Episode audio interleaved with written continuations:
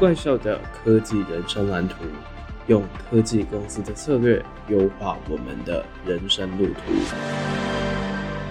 欢迎加入怪兽科技公司，我是王正浩。你现在收听的是《怪兽科技公司》第二季《你与科技的距离》当中的《怪兽的科技人生蓝图》的实战片。哇哦，这个名字真的是取得非常的长，但是无论如何呢，这个一定是你必须要收听的一个单元。因为其实，在上一集我们其实已经探讨了有关于策略的部分。我们可以发现，现在的环境其实跟以前有非常剧烈的不同。不管是科技的演进，又或者是说，不管是整个地缘政治啊、经济上面的变动，其实都非常深远的影响到我们的这个社会。那怪兽的科技人生蓝图要做的事情，就是去研究说，在科技公司背后，他们在打造产品，又或者是说，整个科技产业当中，有没有什么样的方式是可以用来去优化我们的人生职涯，又或者是在我们的整个人生当中。那在节目正式开始之前，要跟大家宣布一个好消息，就是自从拿下 Apple Podcast 首页的瞩目新品以及 Sound 首页的商业分析类推荐之后，现在我们非常开心的宣布，怪兽科技公司的新里程碑，我们的文章得奖了。那是什么样的文章呢？其实就是跟大家分享，在我们经营这个怪兽科技公司频道一年来。包含像是在 Podcast 以及不知道大家有没有追踪我们的社群，在我们的短影音部分到底是怎么样？在现在，其实怪兽科技公司有五个版图，除了节目以外，还有专栏、社群、电子报以及影音这些东西，到底要怎么样在时间之内产出这么样多的东西呢？就在这个得奖的文章当中。那如果你是对于创作层面感兴趣的话呢，就不要忘了，也可以来看看我们的这个文章，就聊到关于怪兽科技公司幕后一些心法。有兴趣的话呢，就赶快到资讯栏来看文章吧。那在上一集，我们已经透过分析了现代产品打造出来关键的三个核心，我们已经聊完了有关策略的部分。接下来我们要来讨论的是产品开发当中非常常去使用的敏捷策略，像是这几年来大家一定都有听说有非常多的新创成立，又或者是说流行什么金石创业、敏捷开发这些，到底是什么样的东西？这些敏捷它背后到底隐藏了什么样的意义？为什么？它又会是现代产品成功必要的一个关键呢？在接下来的内容当中，我们就会花不少的篇幅来探讨敏捷这个概念。然后呢，这一系列我们要讨论的其实是有三个关键。首先，我们会先了解到产品开发本身的重要性以及当前的趋势。再来，我们会来了解到具体而言，敏捷开发又或者是说金石创业需要的一些关键，以及这样的方式可能会有的一些盲点。然后最后，也就是我们怪兽的科技人生蓝图相当强调的，把这样子敏捷开发的策略应用在我们的职涯又或者是人生上面。那当然呢，这几集也会综合我最近其实有在读一本叫做《哈佛商业评论最有影响力的三十篇文章》，这本非常有分量的书，里面就有提到有关于现代的企业相关的一些思考，我就会把它统整在这个系列当中，跟大家进行一些讨论。那首先在节目的一开始，想要跟大家来思考一下一个问题，就是你觉得打造一个好的产品，跟有一个好的管理者，又或者是有一个好的领导者去运营整个团队，又或者是整间公司，哪一个对你来讲比较重要呢？又或者是说，站在公司可以稳健运营的角度，到底打造好产品跟好的管理者和领导者谁比较重要呢？这个问题就留给大家思考。那接下来我们就赶快来进入到今天的主题。打造成功的产品，为什么敏捷是一件非常重要的事情？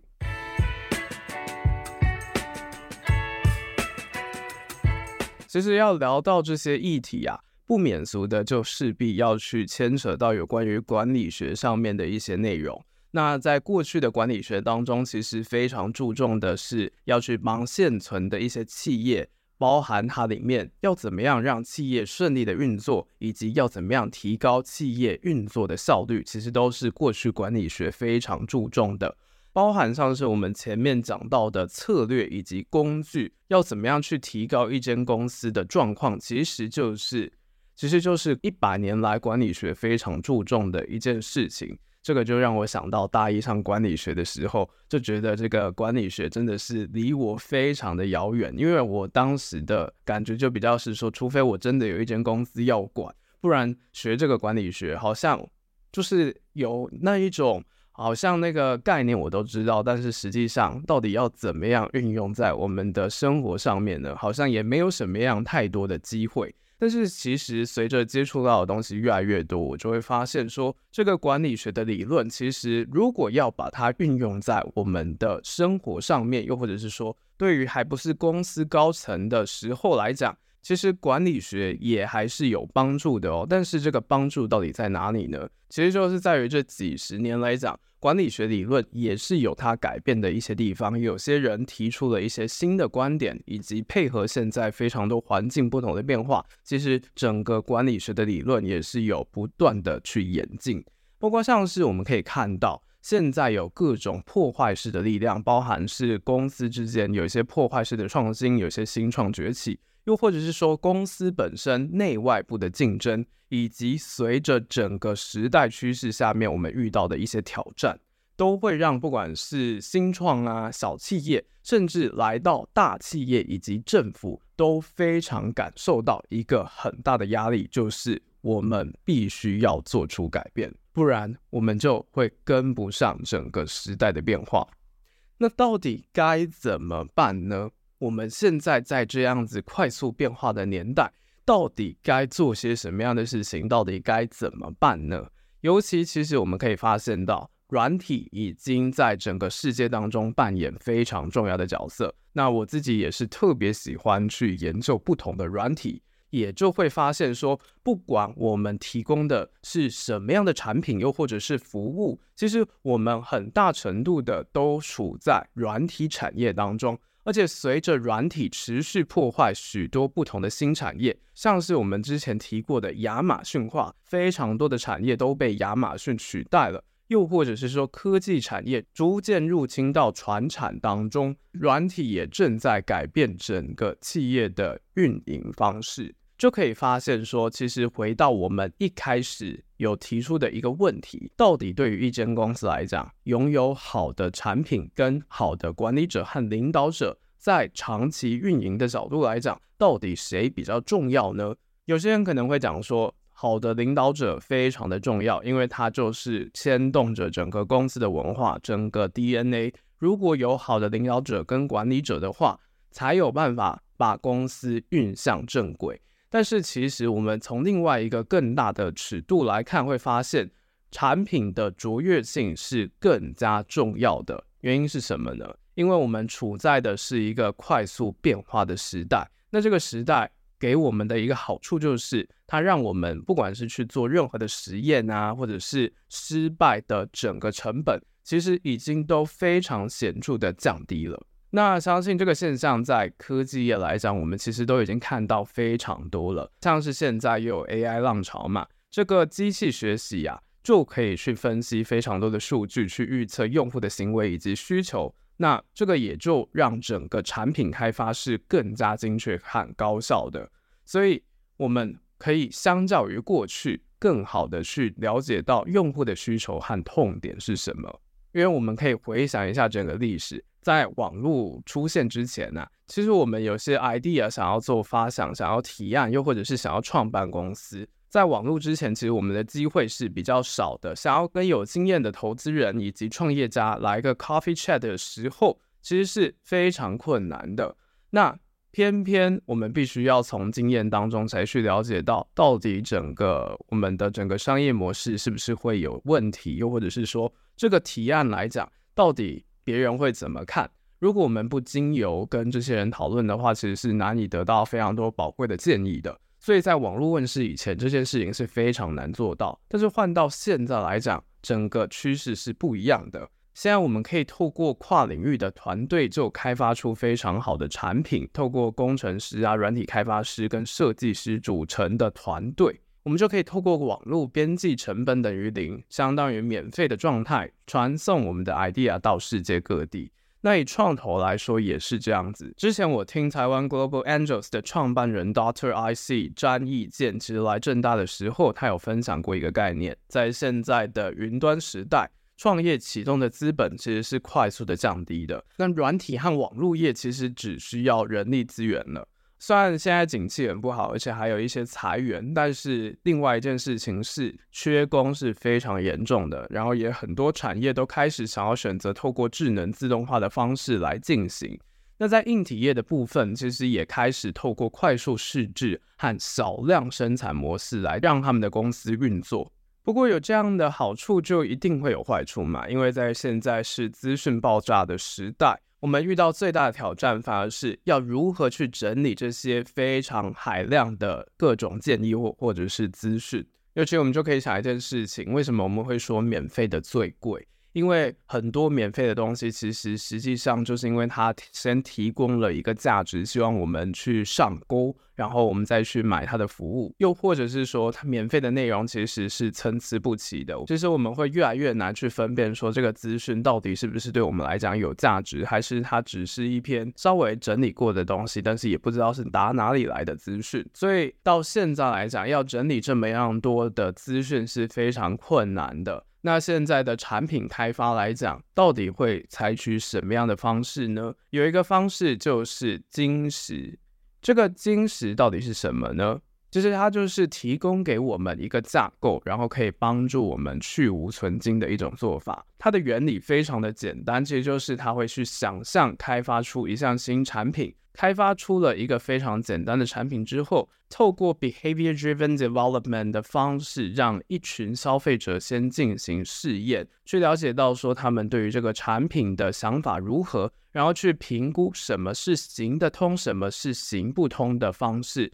透过这些建议再去修改产品，然后再次进行尝试，又或者干脆就把这个产品废掉，从学到的经验当中重新来过。也就是我们这一集的重点，敏捷开发。而且我们可以发现，现代的产品有一个很大的特性，就是它必须要做得非常的吸引人。因为我们大部分的人已经不是选最便宜的那一种类型，我们其实除了注重这样子价格以外，实用性又或者是好不好用，是我们蛮 care 的一件事情。而且现在产品太多了嘛，所以在我们现在物质需求被满足，又或者是说胃口被养大之后，其实很重要的两件事情就变成是这个东西它的美感如何，这件事情有没有办法让我们产生一些情感，就会是非常关键的事情。而且现在很多人都非常讲求意义。到底这件事情对我来说，这个产品对我来说有什么样的意义呢？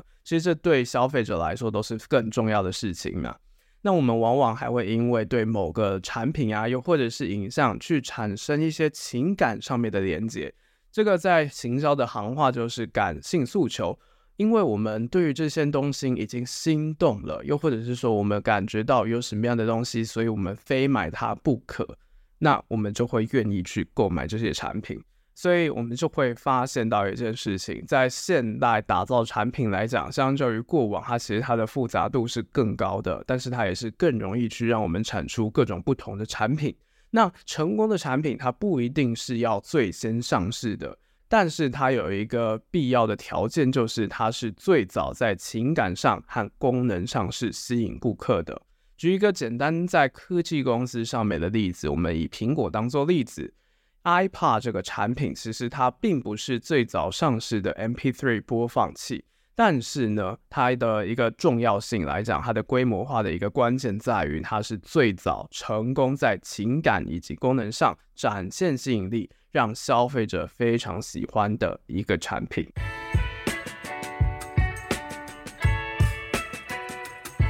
亚马逊的创办人 Jeff Bezos，他有说过一句非常有名的话，就是在旧的世界，你投入三成时间打造一项好服务，剩下七成的时间是用来推销这个服务。但是在我们现在刚好相反，我们必须要花三成的时间推销，留最多七成的时间来打造这个服务。所以可以发现，打造成功的产品是非常关键的一块。那最近其实我也有在看一本二零一四年也非常经典的一本书，在讲谷歌的整个企业文化以及他们怎么样招募人才。这本书叫做《谷歌模式》。那它当中其实有提到一个我也蛮有感觉，就是有关于 Apple 麦金塔电脑的例子，他们到底是怎么样打造这个产品的？不要问我为什么不用苹果的书，因为其实我们可以发现别的公司的角度，我们可以更加的。我们可以稍微更客观一点去看，到底这个产品做成什么样子。那它当中就有提到是说，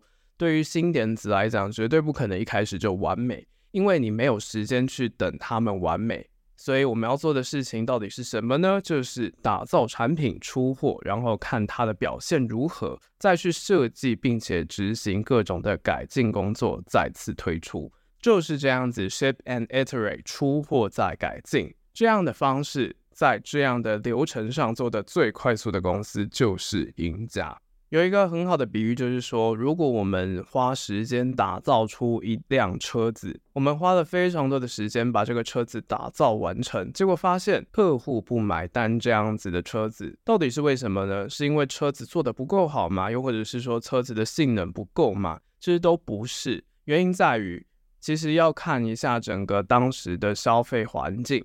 因为我们如果没有做各种的调查，我们没有去了解到客户的需求到底是什么，整个环境的变化，现在的趋势到底是什么，就会很难去体察到。其实有时候打造出的产品到底有没有人用，就会是一个非常大的关键。以刚刚的车子来讲，没有人用的原因，有可能是因为在后疫情时代，其实非常多人是在远距工作的，所以车子的需求就会减少。又或者是说，其实现在人为了要省钱，又或者是没有停车位，他们反而选择的方式是透过共享租车的方式来取代购买一辆车子。这就是为什么，如果我们只是一味的把整个产品打造好，没有顾虑到整个消费者需求以及他们到底 care 什么样东西的话，这个产品就会卖不出去，然后就等于是失败的产品。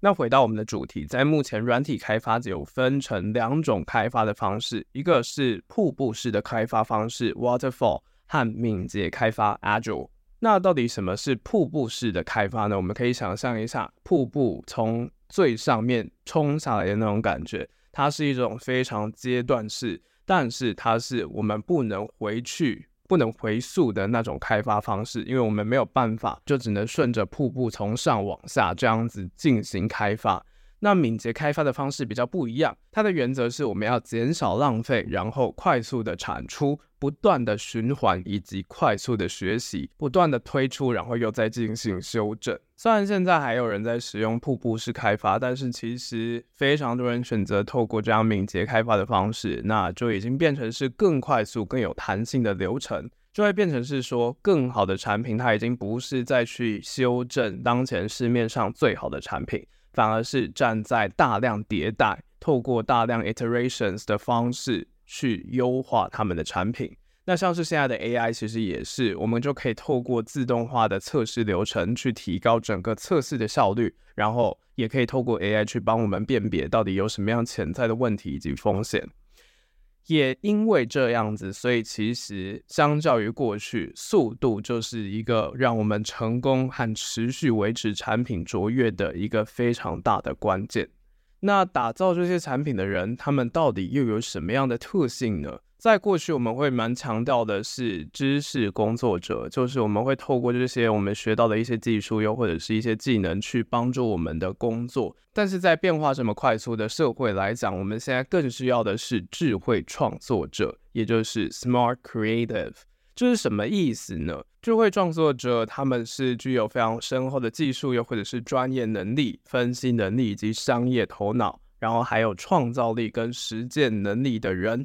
他们非常渴望的是透过科技去做更多的事情，而且他们是充满好奇心、质疑现状的。很重要的点跟过去知识工作者不一样的，就是他们选择透过不一样的方法去应对各种的问题，又或者是挑战。这个是在现在非常快速变化的情况下，我们必须要去具备的一个能力。如果想要在这个时代上面站稳脚步的话，那也会发现说，随着整个技术的快速进化，我们每天消耗的资讯也在飞速的增长。就回到我们刚刚讲到的瀑布式，就是比较偏传统的专案管理模型，因为它每个阶段就只会在前一个阶段完成之后才会开始，它是要等到前面 OK 才会换后面下一个阶段这样的方式，以及比较阶层式的那种团队架构，因为这样的方式是比较缓慢的，它其实已经非常难去应对现在我们面临到的各种快速变化。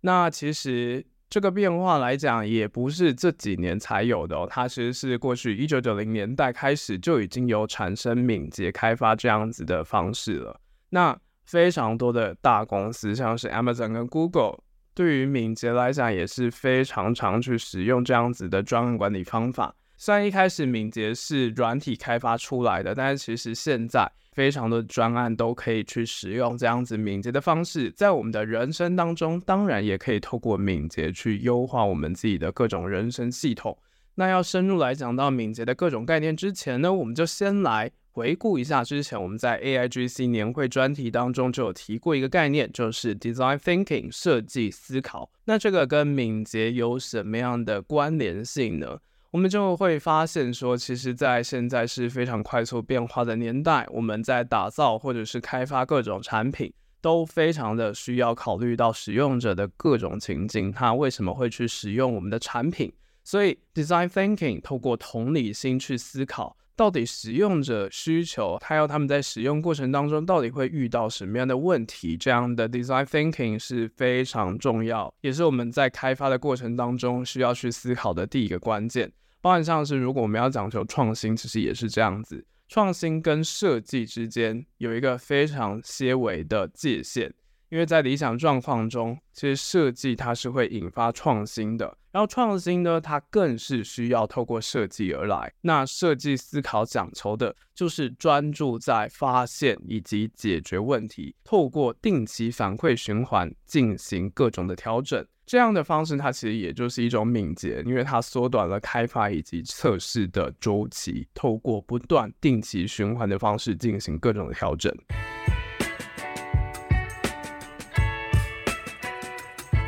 这里我们可以来思考到一件事情，就是设计的定位到底是什么？这些 UI、UX，他们对于我们来讲，到底在打造产品当中，到底具备什么样的意义呢？其实，在过去，设计比较被视作是开发流程下游的一个步骤而已，因为我们在进行到这个步骤的时候，才会让设计师开始去参与整个团队打造产品的过程。那这样的做法确实非常重要的，就是它可以节省前期可能是比较多技术相关的一些讨论，到最后成品出来的时候，让整个新产品又或者是技术比较具有美感啊、魅力，让他们更吸引消费者，又或者是透过广告以及传播的方式去强化整个品牌的认知，让大家对于品牌是非常有记忆点，就是要靠设计嘛。但是到现在来讲，设计它代表的意义又不太一样了。因为企业已经不像过去一样要求设计师让已经完成发想的点子变得更有吸引力，已经不是去做行销这一块，它反而是回到一开始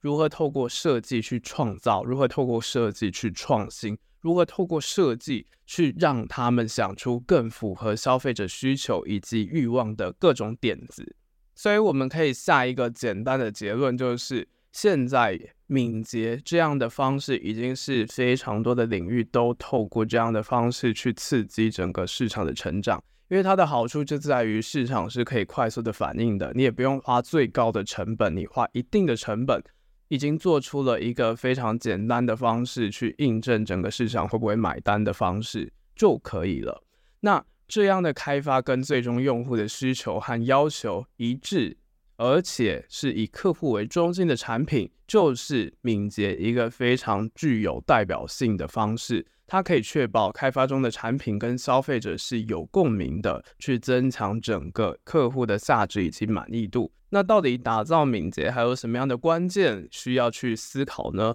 然后还有非常多人想要透过敏捷的方式创业，就有透过一个方式，金石创业的方式，它到底会不会有一些盲点是需要去厘清的，以及我们该不该采取这样子敏捷的方式，要怎么样解决这样子的问题，就会留到下一集我们再继续讨论。这一集我们就先打在这里。喜欢我们节目的话，不要忘了五星留言，然后持续的锁定怪兽科技公司，follow 我们的 IG，订阅我们的怪兽双周快报。那有关于敏捷开发更多的美眉嘎嘎，就期待下一集我们再继续讨论喽。这里是怪兽科技公司，我是王正浩，大家拜拜。这集就这样结束了，还听不过瘾吗？别忘了订阅、分享你听完的心得，还有推荐这档节目，追踪怪兽科技公司的 IG 粉砖，上面还有重点短片，赶快到怪兽科技公司 Vocus 沙龙解锁付费文章。还有还有，订阅免费的怪兽双周快报，每两周一则科技时事和两本思考书斋。社会变得再快，你还是可以拥有超强适应力，成为大神兽。